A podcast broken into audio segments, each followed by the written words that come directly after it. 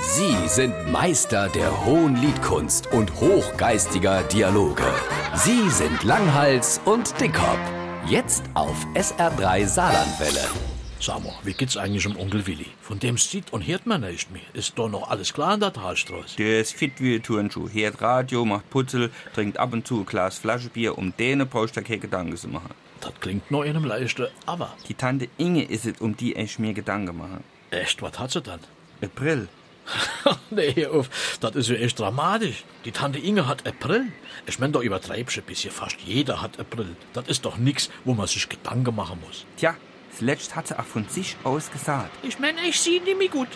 Ich brauch glaub April. Und ist dann deswegen in den Geschäftgang vor sich die Aue messen zu lassen. Ja, dann ist doch alles gut. Ja, bis auf die Tatsache, dass sie Guten Tag, ich brauche eine neue Brille. Könnte Sie mir mal die Aue messen? gesagt hat, und zwar halte ich fest an der Aufschnitt in kleinen Mengentheke in der Metz. Okay, die braucht wirklich eine neue Brille. Jo.